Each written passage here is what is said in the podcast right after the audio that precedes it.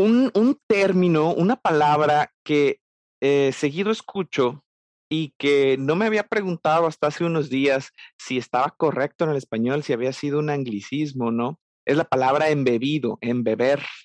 ¿Ok? Entonces, me puse a hacer una investigación muy rápida respecto de qué, qué onda con esta palabra y descubrí que es de 1956, es decir, bueno, para, para mí que vivo como si todo el tiempo estuviéramos en el 2002, en el 2001, como si el Y2K acabara de pasar, digo, medio siglo, pero no, lleva tres cuartos de siglo esta palabra. Relativamente es nueva, relativamente es nueva, 1956 es, es, es el primer registro que se tiene.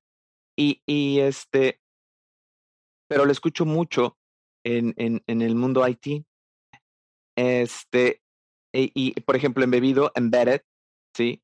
Y embeber, embed. So, ¿qué significa para, para este contexto?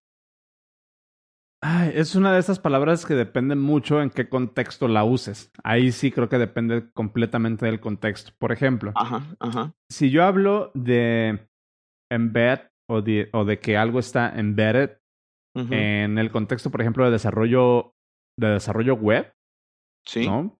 Probablemente yo te pueda decir, oh, no puedo, I can't embed PDF files on this website. Uh -huh, ¿No? ¿Qué significa? No puedo embeber un archivo PDF dentro de este website por X o Y razón, ¿no? Pero ahí el contexto de embed es que yo pueda ver un PDF dentro de mi página.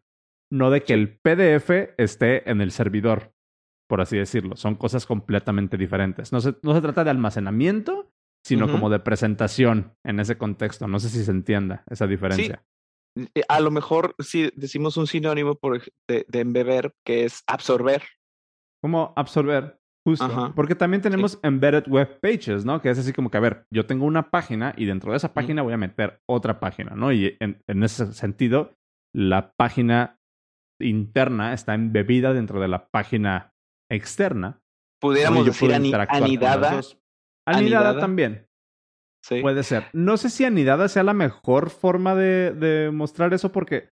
O, o, de, o de, de decir eso, porque ahí, por ejemplo, lo que yo entiendo por embed uh -huh. es que las ambas cosas son independientes.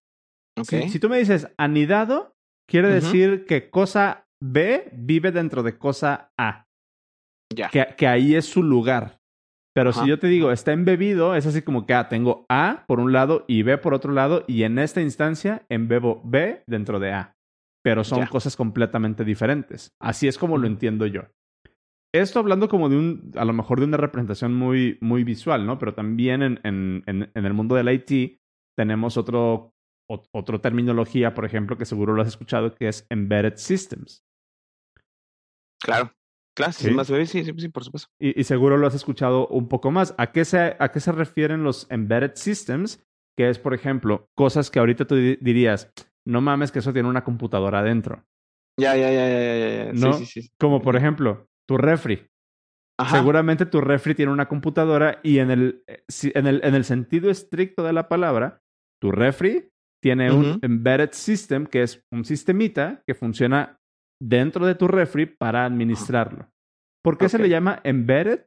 Porque en realidad esa computadora no necesariamente es la que enfría sí. los contenidos de tu refri, pero ayuda a que tu refri funcione mejor. Entonces, no necesariamente es como, otra vez volviendo a la analogía, no está anidada. Anidado, ajá, Sino ajá, más bien lo, como que lo está complementando en esa instancia. Una computadora de uso múltiple o una computadora de uso genérico, la estamos uh -huh. implementando para que tu sistema, eh, tu refrigerador funcione de, de, una mejor manera. Contiene, contener, contiene Contener. entonces otro sistema. Ok. Exactamente. Okay. Me late, okay. me late, me late. Y sí, digo, ya ahí te puedes meter como, como en muchas particularidades, ¿no? De, de las implicaciones de los sistemas embebidos y demás. Muy, uh -huh. muy probablemente cuando hablemos de sistemas embebidos, vamos a estar hablando de programas de bajo nivel, por ejemplo. Yeah. O sea. Programando directamente contra el procesador o contra los registros del procesador. Entonces, tenemos, por ejemplo, seguro has escuchado Arduino, seguro has escuchado Raspberry Pi. De Está como en, como en esa, en esa vertiente de los sistemas embebidos. Ok, entonces embed y embedded. ¿Sale? Bebido. Genial.